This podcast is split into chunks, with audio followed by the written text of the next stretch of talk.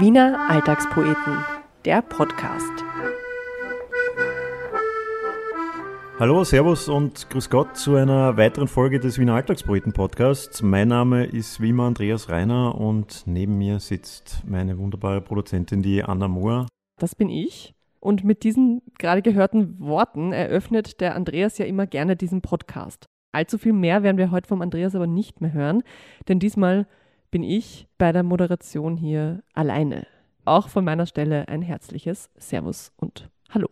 Warum bin ich allein? Das hat mehrere Gründe, die alle mit unserem heutigen Gast zu tun haben. Für den haben wir nämlich zum allerersten Mal unsere Gewohnheit gebrochen, dass wir ausschließlich in Persona unsere Interviews aufnehmen wollen und haben Remote aufgenommen. Daraus ergeben sich jetzt logischerweise zwei Fragen. Erstens, wer ist dieser Mensch, von dem ich spreche? Zweitens, was hat das damit zu tun, dass der Andreas jetzt heute nicht da ist? Der hat ja wohl auch Internet. Ich werde Frage 2 zuerst beantworten. Es ist beim Aufnehmen leider was schiefgegangen. Die Technik war nicht unser Freund an diesem Tag und deshalb findet das Interview jetzt schon zum zweiten Mal statt. Und diesmal hatte der Andreas leider keine Zeit, Termine, Termine. Deshalb mache ich das heute allein. Jetzt zur spannenderen Frage. Wer ist dieser Mensch, für den der Wiener Alltagspoeten-Podcast sämtliche selbst auferlegten Regeln bricht, weil wir ihn so unbedingt dabei haben wollen? Sein Name ist Sebastian Hotz. Die meisten kennen ihn wahrscheinlich unter seinem Online-Pseudonym El Hotzo. Unter diesem tweetet er sich in bis zu 30 plus minus Tweets pro Tag die Seele aus dem Leib und hat dadurch in den vergangenen Jahren eine Followerschaft von rund 780.000 Menschen um sich geschart. Man könnte auch sagen, er hat mehr Follower als unser Bundeskanzler.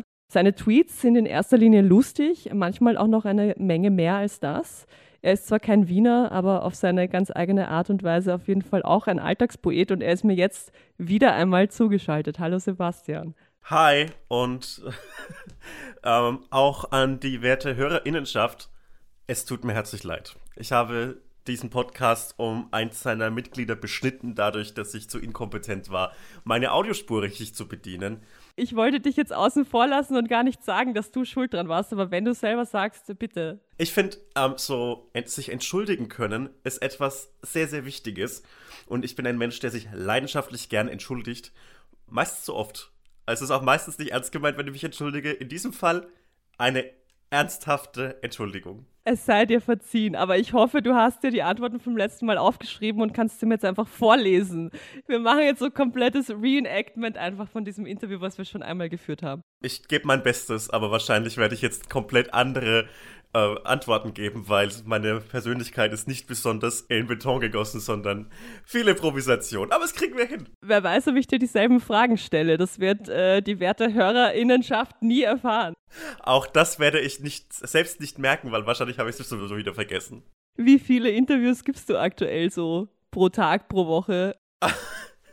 also, ähm, es, es gab so wirklich absurde Hochzeiten, wo es halt wirklich so drei pro Woche waren am Anfang war ich wirklich hyped bei jeder Interviewanfrage. Mein erstes Interview war ungefähr vor einem Jahr, ziemlich genau vor einem Jahr mit dem Musikexpress. Und ich habe ich hab gedacht, ich muss mir vor Begeisterung den Kopf an die Wand schlagen, weil jemand mich interviewen möchte. Und ich bin ein ähm, fürchterlich egomanischer Mensch und ich habe mir das immer in meinem Kinderzimmer vorgestellt, vorm Spiegel, wie ich interviewt werde. Für mich war nie wichtig, womit, was der Grund ist, mich zu interviewen, sondern nur, dass ich interviewt werde. Das war für mich wichtig als Kind.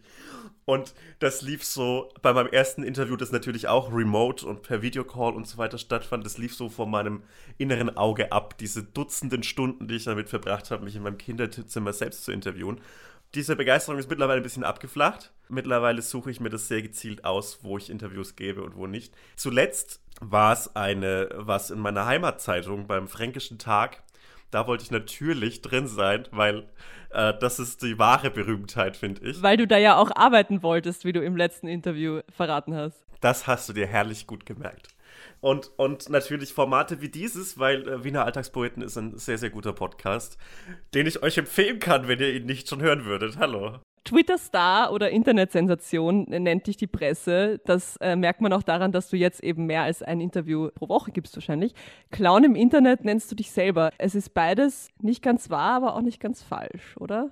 Ja, ich finde halt so, Internetstar ist so eine komische Bezeichnung, insofern als dass das so mich in einen Topf wirft mit richtigen Internetstars. Weil ein Internetstar kann ja äh, unendlich vieles sein. Es kann jemand, der ultra aufwendig, äh, aufwendig gemachte Videos macht sein. Es kann aber auch so klassische Influencer sein. Aber ich bin ja irgendwie nichts von beidem. Es ist weder besonders aufwendig, noch mache ich so gute Fotos von mir, sondern ich, es ist halt so ein Auskotzen von mir selbst. Das ist so interessant, dass du das sagst, weil von außen wirkt es super aufwendig. Vielleicht kommen wir dazu später noch, wie deine Tweets entstehen. Ähm, man sagt ja immer, Erfolg über Nacht dauert zehn Jahre. Und bei dir ging es ja aber fast wirklich über Nacht, oder? Also vor einem Jahr kannte niemand deinen Namen, zumindest nicht in Österreich. Ich weiß nicht genau, wie es in Deutschland und vor allem, wie es in der Twitter-Community war, aber jetzt kennt deinen Namen jeder. Realisierst du das eigentlich schon? Ja, ich realisiere es schon und ich, und ich bin immer entweder äh, sehr, ich unterschätze es immer entweder sehr oder ich überschätze es komplett. Ich habe, glaube ich, keine gesunde Einschätzung dessen bisher gefunden. Ich denke entweder, wenn ich eine Straße entlang laufe, oh Gott, mich kennt hier ja bestimmt jeder. Oder ich denke so, hä, warum kennst du mich? Hä, was? Das ist so, ich weiß noch nicht genau, wie das so einzuschätzen ist. Und dadurch, dass das ja in erster Linie Leute sind, die mir wegen meiner Inhalte und wegen meines äh, lustigen Fokuhila-Avatars folgen und nicht wegen der Insta-Stories, in denen ich ab und zu mein Gesicht zeige, äh, ist das, glaube ich, so eine weirde Berühmtheit. Es ist keine richtige Berühmtheit dein Instagram-Account ging so ein bisschen durch die Decke zeitgleich mit der Corona-Krise, also so Ende 2019, Anfang 2020. Was hat das miteinander zu tun, Sebastian? Ähm, ich bin da nicht müde zu betonen, dass ich ja davor auch schon so meine 20.000, 30.000 Follower hatte, was aber jetzt im Maßstab natürlich nicht so viel ist. Ich glaube schon, dass mir die Pandemie ein bisschen geholfen hat. Weil es ist, es ist bitter, sich das eingestehen zu müssen, weil es heißt ja auch, dass die Pandemie irgendwann mal vorbei ist und sich vielleicht dann niemand mehr für mich interessiert. Aber das gönne ich der Welt. Das muss ich der Welt dann einfach gönnen. Ähm, ansonsten glaube ich halt, dass, und das weißt du sicherlich auch, man verbringt viel mehr Zeit am Bildschirm. Ja, kommt auf den Job, glaube ich, an, den man, den man davor hatte äh, ob man jetzt signifikant viel mehr. Also bei mir ist es nicht viel mehr geworden. Ich habe einfach immer schon sehr viel Bildschirmzeit verbracht. Same, aber ich glaube, dass äh, so die Unterhaltungsmöglichkeiten, die, die Freizeitgestaltungsmöglichkeiten geringer geworden sind. Und natürlich kannst du gottverdammte Zoom-Calls mit deinen FreundInnen machen. Oder du äh, machst, du schaust schon wieder irgendeinen Film an und mehr Möglichkeiten gibt es ja eigentlich. Spazieren gehen, klasse. Ähm, aber ich glaube, dass dann der Blick aufs Handy doch mehr Zeit einnimmt und dass man dann eher mal auf sowas wie mein Zeug kommt. Äh, was, glaube ich, auch ein großer Faktor ist in diesem äh, absurden Wachstum dieser ganzen Instagram-Seite, vor allem der Instagram-Seite, ist, dass es halt jeden Tag zehn Tweets sind, zehn Inhalte und irgendeinen davon wirst du schon mögen. Äh, und das, ich glaube, das, das ist das große Geheimnis. Mehr ist es nicht. Es tut mir leid. Es ist einfach nicht besonders spektakulär. Auch in diesem Podcast kann ich kein großes Geheimnis enthüllen. Es tut mir leid. Weißt du noch, was dein erster viraler Tweet ist? Also beziehungsweise was, was definiert man denn eigentlich als viralen Tweet? Wenn das 10.000 Leute liken oder wenn das 100.000 äh, Leute liken? Ich finde, das muss man ein bisschen im äh, Kontext der Anzahl der Follower sehen auf Twitter wenn du mit 20 Followern einen Tweet mit 100 Likes schreibst, ist das ja krass. Dann haben wir das ja fünfmal mehr Leute geliked, als es, als, als dich kennen, mal blöd gesagt. Ähm, ich glaube, so richtig viral ist im deutschsprachigen Twitter so 10.000 bis 15.000 und mehr geht eigentlich sehr selten. Was war dein erster viraler deine erste virale, ich weiß nicht, war es ein Tweet, war es ein Insta-Post? Na, es war ein Tweet wahrscheinlich, oder? Es war, es war ein Tweet. Ich bin ja eigentlich ein Twitter-User. Ähm, ich glaube, mein, der erste Tweet, der so einen nennenswerten Impact hatte, um das mal auf ganz eklig Social Media Manager zu sagen, ist äh, mein, mein Bitcoin-Tweet, auf den ich nach wie vor sehr stolz bin. Äh, ich werde das jetzt das unangenehme Experiment wagen und diesen Tweet zitieren. Dazu muss ich sagen, Tweets vorlesen, unglaublich unlustig. Es funktioniert nicht. Und jetzt auch noch schlecht aus dem Gedächtnis. Der Tweet ging so in Richtung, ich bin wie ein Bitcoin, nutzlose Scheiße im Internet mit völlig überzogenem Selbstwert. Und der war vor zwei Jahren oder so. Und ich finde, oder vor drei sogar. Und den Tweet kann man heute immer noch machen. Stimmt, ja. ähm, du kommst aus einem 100 Seelendorf in Oberfranken. Für alle, die es jetzt nicht wissen, in Österreich, Franken ist das bisschen coolere Bayern. Franken ist das Ostdeutschland Westdeutschlands, finde ich. Genau, und vor allem auch das Ostdeutschland Bayerns, ne? Ja, auf jeden Fall. Du hast dann in Nürnberg und in Bielefeld gelebt. Das sind beides Städte, die haben so ein paar hunderttausend Einwohner und bist jetzt nach Berlin gezogen. Man könnte sagen, die Städte werden größer mit der wachsenden Followerzahl. Ja, ich bin immer in Städte gezogen, in denen es mehr, mehr Follower gab, äh, mehr Einwohner gab, als ich Follower habe. Genial. Warum Berlin? Ist nicht das Bier gefühlt überall anders besser? Erstens muss ich sagen, dass ich da wirklich äh, absolut anspruchslos bin und dass ich einfach. Was Bier betrifft, Ich bin wirklich was bist du für ein Franke? Ein rebellischer anscheinend. Ähm, ich bin wirklich, hab da keinen Lokalpatriotismus, was Bier angeht. Natürlich gibt es Bier, das mir besser schmeckt und welches das mir schlechter schmeckt, aber ich bin auch nicht, ich trinke auch Kölsch, wenn es sein muss. Eine Bierflasche halten ist ja nicht zwingend ein geschmackliches Erlebnis, sondern das ist so etwas, woran man sich festhalten kann und womit man so rechtfertigt, dass man in einem Kreis steht mit anderen Leuten und sich unterhält und mehr braucht es manchmal im Leben nicht. Mit dieser Einstellung wärst du in Wien, glaube ich, auch, würdest du dich sehr zu Hause fühlen. Aber warum, warum Berlin? Berlin ist eher so eine, hm, es ist schon sehr klischeehaft nach Berlin zu ziehen, ne? Ich hätte dich jetzt eher für so jemanden eben, der nicht dem Berlin-Hype folgt, eingeschätzt, sondern der genau nicht nach Berlin zieht. Aber war es eine berufliche äh, Überlegung oder warum? Naja, als jemand, der im Internet arbeitet und mit dem Internet arbeitet, ist es echt egal, wo man wohnt. Es ist wirklich komplett egal. Meine Wahl ist auf Berlin gefallen, weil ich hier, ja, meine, meine Freunde und Freundinnen einfach hier sitzen. Und in deren Nähe zu sein, ist ja außerhalb einer Pandemie ganz schön. Ansonsten hätte ich auch genauso gut nach, I don't know, Köln ziehen können oder nach Hamburg oder sonst irgendwo hin oder in irgendein Dorf irgendwo hin.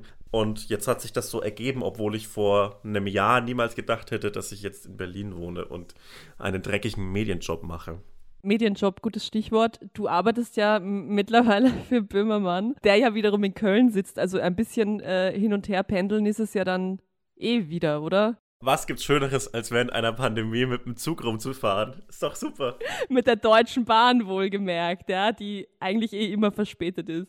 Ich, hab, ich weiß nicht, was es ist in mir, aber immer wenn jemand so deutsche Bahn-Jokes macht, natürlich alle berechtigt, ist etwas tief sitzendes in meiner Brust, die das irgendwie verteidigen möchte, weil ich liebe Zugfahren. Ich möchte, diese, ich möchte dieses Unternehmen überhaupt nicht verteidigen, aber ich liebe Bahnfahren und ich finde, sie kommt manchmal zu schlecht weg, aber ähm, ich möchte die auch jetzt nicht verteidigen. Es ist schon richtig, auf der rumzuhacken. Richtig, weil Zugfahren kann man zum Beispiel auch mit anderen Bahnen. In Österreich funktioniert das sehr viel besser als in Deutschland.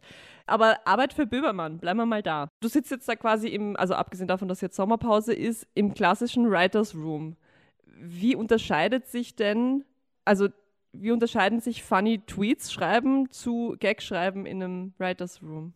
Also ich kann mir ja äh, fürs Tweet schreiben jedes Thema aussuchen und ähm, das ist einfach, ich kann komplett nach meinem eigenen Humor gehen. Das funktioniert in einem Writers Room, egal in welchem, nicht so. Und es gibt immer festgeschriebene Themen, bei deren Auswahl ich natürlich Einfluss haben kann, aber meistens nicht habe. Und Themen werden im Internet, auf, sei es auf Twitter, sei es auf Instagram, deutlich schneller behandelt.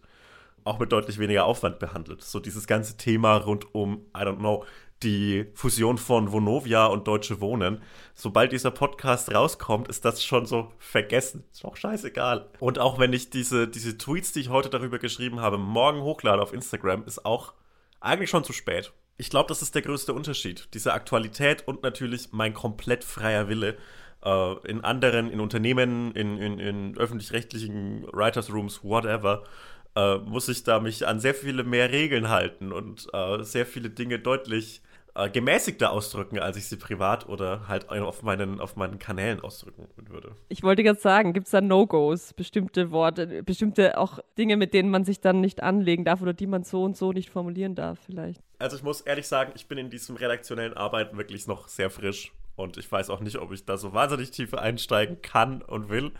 Ähm, aber es gibt definitiv äh, Kontrollinstanzen, die dann den ein oder anderen kantigen Faktor rausnehmen und das rundschleifen. Das ist schade, aber ich glaube, im Interesse eines öffentlich-rechtlichen Fernsehens, das sich nicht immer nur mit dem Vorwurf der Lügenpresse und des, des linksextremen äh, Massenmediums konfrontieren sehen will, check ich das schon. Du müsstest ja äh, für alle, die die letzte Böhmermann-Show vor der Sommerpause gesehen haben oder sie auch nicht gesehen haben, da ging es um Österreich. Das heißt, du müsstest ja jetzt aktuell eigentlich gerade der Experte für Jokes über österreichische Innenpolitik sein, oder? Geht so, weil ich war nicht so sehr an der Kachel beschäftigt. Aber ich habe gut aufgepasst. Das ist ja auch schon mal was. Du hast auf jeden Fall, wahrscheinlich nicht im Zusammenhang damit, aber vor einigen Wochen getweetet, ich beneide Österreich um nichts außer um das Wort Wappler. Was findest du so toll am Wort Wappler? Ähm, ich liebe es, wie sich das Wort Wappler im Mund anfühlt. Es ist ein sehr angenehmes Mundgefühl, um in so einem oberfränkischen Bierjargon zu bleiben. Und ich finde, ich finde, es hat so eine gleichzeitige Ablehnung mit einer Herabwürdigung und so einem gewissen Sympathie kombiniert. Äh, das ist vielleicht eine Überinterpretation von mir, aber es gibt im Fränkischen das Wort Rindviech oder das Wort Simbel. Und das ist so, das fühlt sich auch so ähnlich im Mund an. Und, ähm, aber Rindviech fühlt sich ja ganz anders an im Mund. Ja, aber es fühlt sich auch angenehm an, finde ich. So das Rindviech. Das hat so ähnlich wie Wappler. So nach hinten raus wird es weicher. Und Rindviech hat es auch. Und das finde ich toll. Das ist so ein Fade-out als Wort Rindviech. Wappler, Rindviech. Finde ich toll, ich liebe das. Allgemein finde ich so diese äh, doch eher süddeutschen bzw. österreichischen, oft weichen Konsonanten äh, sehr angenehm und es geht mir natürlich auch relativ re leicht von der, von der Zunge. Und deshalb das Wort Wappler, herrlich. Ja, das, also ist auf jeden Fall ja nicht weit entfernt von der fränkischen, vom fränkischen Dialekt. Ich höre ihn gerne, weil ich selber mal ein halbes Jahr in Franken gelebt habe. Und mich hat die fränkische Mentalität immer sehr an die Wiener Mentalität erinnert. Also vielleicht ländlicher, aber auf jeden Fall sehr zynisch, sehr zurückgelehnt, sehr hinter, nicht hinterrücks ist das falsche Wort, aber sehr doppelbödig vielleicht. Also wenn du im Fränkischen sagst, passt schon, dann muss es auch nicht immer heißen, dass alles wirklich passt, oder? Ja, das ist so etwas, was ich wirklich, das habe ich letztes Mal schon gesagt, daran kann ich mich erinnern. Äh, das, das heften sich. Das Hast du verraten, dass ich diese Frage schon zweimal gestellt habe? Ey, ich muss sagen, beim zweiten Mal läuft's flüssiger. ich finde, dass sich so viele Regionen in Deutschland dieses, dieses Image anheften von, wir sind so, wir, wir, gehen nicht so aus uns raus, wir sind nach, nach außen gemein, aber wenn wir uns kennenlernen, sind wir ganz nett. Das ist in Ostwestfalen so und das ist auch zum Beispiel in, in Franken so, dieses Bastschor, dieses das, das höchste Kompliment eines Franken. Ich weiß nicht, ob das so ein, guter, ein gutes Alleinstellungsmerkmal ist, weil es, es macht jede Region. Das ist nichts Besonderes. Denkt euch was anderes aus. Aber das ist ja eigentlich genau das Gegenteil von dem, was ich meine, weil die, der Wiener Mentalität sagt man ja nach, dass sie nach außen sehr, sehr freundlich ist und nach innen gar nicht so sehr. Das New York Europas. äh, genau. Ja, ich höre dir auf jeden Fall sehr gern zu, weil ich dieses Fränkische, finde ich, aus unerfindlichen Gründen einfach 50 Mal sympathischer als bayerisch. Es klingt gar nicht so unterschiedlich, aber es ist für, in meinen Ohren klingt sehr viel besser. Weiß nicht. Man muss ein bisschen schauen, wo man sich in Franken einordnet. Ich finde so den Nürnberger Dialekt anstrengend, weil er auch oft so marketingtechnisch ausgeschlachtet wird. Und äh, das äh, ertrage ich nicht ganz so. Und das ist so dieses, dieses Nürnberger Fränkisch ist so das äh, Fränkisch, das man so in Deutschland als Fränkisch wahrnimmt. Also äh, größter Unterschied ist, dass zum Beispiel im, im Nürnberger Fränkisch oft mit einem LE ein Wort endet, das Schäufele, während es im Oberfränkischen das Schäuferla ist. Viel Spaß mit diesen sprachtheoretischen Ausschweifungen. Das ist total interessant für euch. Reden wir über interessantere Dinge, nämlich wieder über dich und deine Tweets. Du hast das jetzt vorher schon ein bisschen ausgeführt bei diesem äh, Writers Room und eben nicht Writers Room, aber kannst du uns mal nachempfinden lassen, wie deine Tweets entstehen. Also wird da jeder Gedanke, der dir kommt, quasi abgeklopft auf Tweetwürdigkeit? Oder entstehen die auch zum Teil nach dem Motto, zu dem Thema möchte ich heute was sagen, deshalb nehme ich mir jetzt eine halbe Stunde Zeit und überlege dann? Mm, also ich denke mir, ich hatte, glaube ich, seit zehn Jahren keine halbe Stunde mehr, die ich wirklich nachgedacht habe. Obwohl mir das vielleicht gut tun würde. Es gibt also äh, das, das, das naheliegendste und auch das so Twitter-trendigste ist natürlich aktuelle Themen. Dann finde ich, gerade bei aktuellen Themen hat Twitter manchmal seine absoluten Sternstunden. Einer der schönsten Abende, die, sich, die ich dieses Jahr verbracht habe, war zum Beispiel der letzte Samstag. Song Contest, äh, oder? Wollte Song ich gerade sagen, es, und, es war herrlich. Und es gibt so wenige Ereignisse im, mittlerweile, die so alle einen. Und Samstagabend waren einfach hunderttausende Leute auf Twitter online und haben über den Song Contest geschrieben.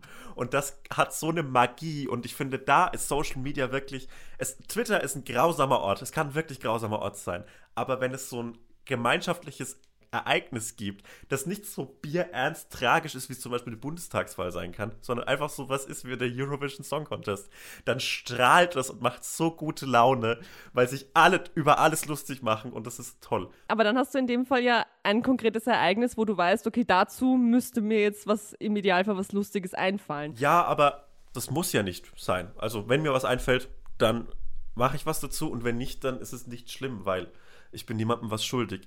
Ich habe aber natürlich, und ich glaube, das war die Frage, die jetzt gekommen wäre, ich habe aber natürlich auch viele Inhalte, die nicht aktuell sind und die einfach nur so aus dem Nichts entstehen. Und das weiß ich nicht, wie das passiert. Wenn du es wüsstest, wäre es auch klug, es nicht zu verraten, damit andere nicht nachmachen. Ist es für dich eigentlich verspürst du, also diese Frage müssen sich Bands oft gefallen lassen. Ist es was anderes, vor 300 Leuten zu spielen als vor 10.000 Leuten? Ist es für dich was anderes, vor 300 Leuten zu twittern als vor 780.000? Spürst du mehr Druck, lustig zu sein? Zensierst du dich vielleicht selber mehr? Also ich zensiere mich definitiv. Ähm, manche Dinge, die ich früher getwittert hätte, zum Beispiel so ähm, relativ rabiate Jokes über so Vaterkomplexe bei mir selbst die lasse ich weg, weil sie einfach ein bisschen zu, eine zu hohe Einstiegshöhe haben und zu speziell sind, finde ich. Das finde ich manchmal schade, weil ich finde so Nischen-Jokes sehr, sehr lustig. Äh, wenn man aber vor so einem großen Film die großen Hallen spielt auf Social Media, funktioniert es nicht mehr. Und man muss ehrlich sagen, so persönlichen Content wie mein letzter Abend auf der WG-Party, den ich live tickere, interessiert halt niemanden auf Instagram vor, die mich halt nur als Content-Lieferanten sehen. Und das ist auch komplett okay. Ähm, also ja, es ist definitiv was anderes und ich bin poppiger geworden, und, um im Bandjargon zu bleiben. Du hast deine Seele verkauft. So ist es. Verkauft an Likes.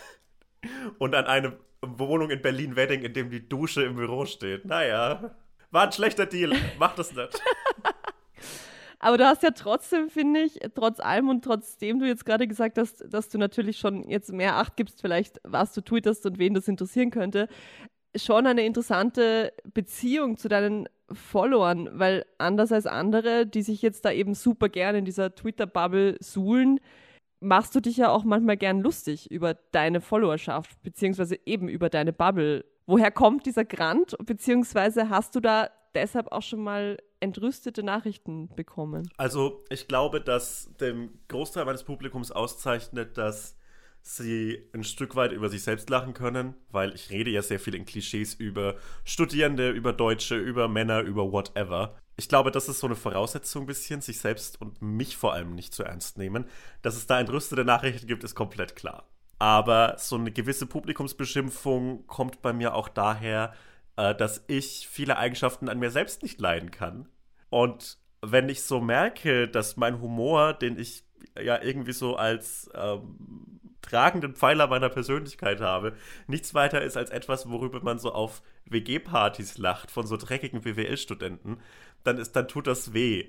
Und dann bin ich natürlich nah an der Publikumsbeschimpfung, äh, weil ich denke, dadurch, dass ich jetzt das Publikum beschimpfe, werde ich ein bisschen edgier und anders als die. Bin ich aber nicht. Ich bin exakt so durchschnittlich wie mein Publikum. Ich bin exakt das. Und diese Einsicht tut weh und deshalb muss manchmal das Publikum beschimpft werden. Ich finde auch das Gegenteil von der Publikumsbeschimpfung fände ich komisch bei mir. Wie seltsam wäre es, wenn ich so sage, hey, danke, dass ihr so, also eure Unterstützung, die Hotzo Army, das ist total klasse. Ähm, ich glaube, das würde nicht zu mir passen und es, wäre auch diametral zu allem, was ich bin. Und deshalb ist das okay. Was dir viele aber garantiert übel nehmen, ist äh, dein rigoroses Löschen und Blockieren von Leuten, die dich, die dich nerven. Darüber haben wir ja. das letzte Mal auch schon ein bisschen geredet. Und was ich, du gehst damit sehr offen um, dass du überhaupt keine Lust hast auf irgendwelche Trolls, die da irgendwas kommentieren oder dich irgendwie angehen. Was ich interessant fand, war, dass du letztes Mal gesagt hast, dass du selber früher in vielen Kommentarspalten unterwegs warst. Und nicht nur du, der, der Andreas hat das lustigerweise auch gesagt und ich frage dich jetzt, warum? warum macht man das? Also das Internet ist so ein bisschen der wilde Westen und früher war es es noch viel mehr. Und im Internet weiß niemand, wie du aussiehst, im Internet weiß niemand, was du machst, im Internet kannst du immer alles sein. Und so wie sich Autofahrer im Glauben, nicht gehört zu werden von außen, dazu entscheiden, andere zu beschimpfen, so entschließen sich zum Beispiel Twitter-User dazu, einfach gemein zu sein. Und das ist okay. Wir lieben es, gemein zu sein. Und ich finde es ein okayes Ventil. Und, es, und aus dieser Gemeinheit, aus diesem Fiessein entsteht ja auch wahnsinnig viel Humor. Ähm, und ich finde, die lustige Beschimpfung ist eine Königsdisziplin. Naja, gut, da reden wir ja dann fast schon von Roasting, ne? Also, das Ja. ist ja auch tatsächlich eine, eine Disziplin in der Comedy, aber ich rede ja jetzt wirklich von Leuten, die einfach nur ihre Wut oder lass es auch sein von mir. Für mich ist ja ein Troll mittlerweile schon jemand, der einfach nur drunter schreibt, ja, das kenne ich auch oder ja, ist bei mir auch so. Denke ich mir, warum? Warum musst du das machen? Das ist so ein herrliches Selbstverständnis, so zu glauben, dass immer und überall die eigene Meinung ein Mehrwert ist. Und wenn es nur ein Ja, das kenne ich auch ist oder ein Ja, das Buch habe ich auch gelesen, das ist so ein beeindruckendes Selbstverständnis. Ja. Eben, aber für mich erklärt sich das irgendwie nicht so, weil das ist ja auch so, wenn ich jetzt auf der Straße vorbeigehe an jemandem, der den gleichen Regenschirm hat wie ich, dann gehe ich ja auch nicht hin und sage, den Schirm habe ich auch. So, äh, und im Internet machen das aber so viele. Also mir leuchtet das nicht ein, aber gut, ich bin da vielleicht einfach nicht so gepolt. Ich glaube, der psychologische Fachbegriff dafür ist Ego-Gewichse. Den hast du letztes Mal auch schon angeführt. also das heißt, das ist dir auch nicht fern, tatsächlich. Nein, auf Hey. Also, aber jetzt bei anderen. Ich meine nicht in deiner eigenen Timeline und bei deinen eigenen Tweets, sondern ich meine bei anderen. Also äh, mir, mir ist komplett klar, dass man, ähm, wenn man, wenn so ein äh, Typ wie ich äh, auf einmal mit so, so Gags durchstartet, dass man in der Kommentarspalte dem Arschloch zeigen will, dass man noch selbst viel lustiger ist. Das ist doch komplett klar. Es würde mich so wütend machen, mir so von außen zu, zuzusehen. Ich würde mich hassen, wenn ich nicht ich wäre. Ich wäre so sauer auf mich. Ich würde mich wirklich, ich wäre seit einem Jahr von mir selbst geblockt, wenn ich nicht ich wäre.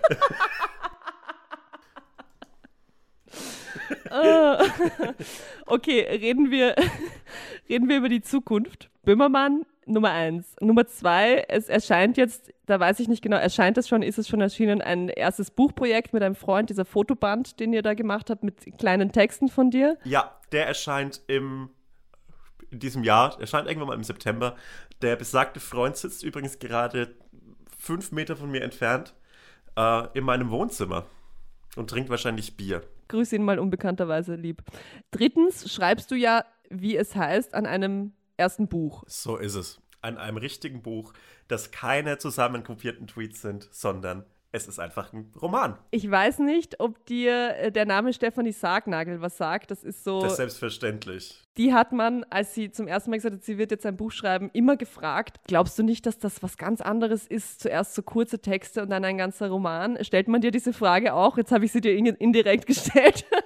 Also, ich wüsste gern, was Stefanie Sagnagel darauf geantwortet hat, weil ich glaube, also ja, es ist was anderes, so obviously ist das was anderes. Und sowas wie eine Dramaturgie aufbauen, einen Handlungsbogen spannen, das ist ein Handwerk. Und das Schöne an einem Handwerk ist, das kann man erlernen. Ähm, ich bin gerade dabei, so einen Handlungsbogen zu spannen und ich glaube, ich kriege das hin. Wenn nicht, dann äh, hat sich ein Verlag ganz schön spe- verspekuliert. Der Worst Case ist, dass ich es nicht kann. Aber es gibt so viele Menschen, die entweder aufgrund meiner Reichweite der Meinung sind, dass es scheißegal ist, was ich schreibe, das verkauft sich schon, ähm, oder die wirklich in, in, in mich und meine schriftstellerischen Talente äh, gl glauben. Und ich glaube, es ist eine Mischung aus beidem und das ist okay. Und ich bin optimistisch, das hinzubekommen. Und ich war, ich bin jemand, der sehr, sehr schnell sehr, sehr viele Selbstzweifel hat. Und wenn ich mir das so selbst zutraue, dann ist es, glaube ich, ein ganz okayes Zeichen. Und wenn nicht, dann ist es halt einfach ein scheiß Buch. Who cares? Liest eh keiner. Wer liest ein Buch? es geht ums Lügen, richtig? ja, Weil du so gern lügst oder warum? Ich finde die Lüge an sich etwas äh, wirklich Nützliches und ein tolles Werkzeug. Eines, auf das ich nicht verzichten möchte. Die drei wichtigsten Dinge in meinem Leben sind meine Kaffeemaschine, mein Handy und Lügen. Und ich glaube, dass jeder Tweet, jede erzählte Geschichte ist ja letztlich nur eine Lüge, die aber am besten niemandem wehtut. Und ähm, Lügst du in Interviews? ja, die ganze Zeit. Ich bin ein ultra uninteressanter Mensch. Also ich muss da drin lügen, um damit es irgendeine Substanz hat. Gut zu wissen. Das hast du gerade gesagt, du lügst natürlich auch in deinen Tweets, aber korrigiere mich, wenn ich falsch liege. Du teilst ja schon recht viel aus deinem Alltag auch. Also das beginnt damit, dass man an deinen Tweets ja erkennt, wann du schläfst und wann du wach bist. Dann aber auch, dass man in deinen Insta-Stories deine Wohnung sieht, deine, den Inhalt deines, deines Kühlschranks und so weiter. Das ist ja schon ganz schön ehrlich, sage ich mal. Ja, aber das könnte ja auch alles gestaged sein. Also zum Beispiel der Kühlschrank ist ein Stück weit gestaged gewesen, weil es ein paar Dinge gab, von denen ich nicht will, dass Menschen wissen, dass sie da drin sind. Äh, zum Beispiel hat mein Vormieter mir mehrere Dosen Red Bull hinterlassen und die liegen in diesem Kühlschrank rum. Ich werde sie nie trinken. Ich weiß nicht, warum die da rumliegen. Ich weiß nicht, ob dieses Zeug ablaufen kann. Es ist mir egal. Ich hab, weiß nicht, was ich damit machen soll. Und ich habe mir, als ich gedacht habe, okay, ich zeige jetzt mal meinen Kühlschrank, habe ich diese Dosen entfernt, weil ich natürlich nicht in irgendeine Art und Weise für, diese, für dieses Zeug wärmen möchte. Und deshalb äh, ist es so ein Stück weit, ist es so kontrolliertes, kontrolliertes Veröffentlichen. Andererseits erzähle ich jetzt genau das in einem Podcast, den richtig viele Menschen hören. Deshalb muss man sich fragen, wie schlau ist es? Also das heißt, es gibt für dich schon eine klare Grenze von äh, privat ist privat und es, es wird nicht ausarten in ein Influencertum, das quasi noch den, ich weiß nicht, Besuch beim Psychotherapeuten mitfilmt oder so. Nee, ähm, es gibt so klare Grenzen für mich und ich würde zum Beispiel nie im Internet so, ja, so Privatleben und Streit mit meiner Familie oder so ausleben. Das würde ich nicht tun, weil es ist einfach so, da, dann betrifft es auch Menschen außer mir selbst. Ich habe kein Problem damit, wenn ich so ein bisschen gläsern bin, weil ich kann damit sehr, sehr gut leben. Und ich denke immer, dass, ich, dass es ja auch eine gewisse Schutzwand zwischen mir und meinen FollowerInnen gibt. Aber wenn es die nicht gibt, ist auch okay, mein Gott. Gibt es denn noch einen quasi Privat-Hotz, der einfach nur erlebt und nicht schon darüber nachdenkt, ob er und wie er das verwertet als Tweet? Ähm, ich bin der Meinung, ja. Meine Freunde sind der Meinung, nein. Und ich glaube, auch hier liegt die, liegt die Lösung wie so oft in der Mitte. Ähm, ich erlebe gern und ich erlebe viel und ich habe unglaublich tolle Menschen um mich herum, auch durchs Internet natürlich kennengelernt, äh, die es mir ermöglichen, absurde Dinge zu erleben. Und wenn ich die ganze Zeit in meinem Zimmer sitzen würde und nichts tun würde, dann äh, vergisst, dann, dann gibt es keinen, keinen Input mehr, um auch dieses ekelhafte Social Media Manager Wort zu sagen. Und dann fällt mir irgendwann mal nichts mehr ein. Und dann ergibt sich so dieser Content-Strudel, der sich immer nur um die gleichen Themen dreht. Das passiert mir jetzt schon oft, aber ab und zu breche ich noch aus und das ist sehr, sehr gut. Und das ergibt sich auch daraus, dass ich eben Dinge tatsächlich erlebe. Ähm, aber ich glaube, deine Frage ging eher in Richtung, bist du manchmal nicht am Handy? Und diese Frage beantworte ich mit Nein, ich bin immer am Handy. Bist du dann jemand, der sofort zurückschreibt, wenn du eine Nachricht kriegst? Das ist eine andere Disziplin.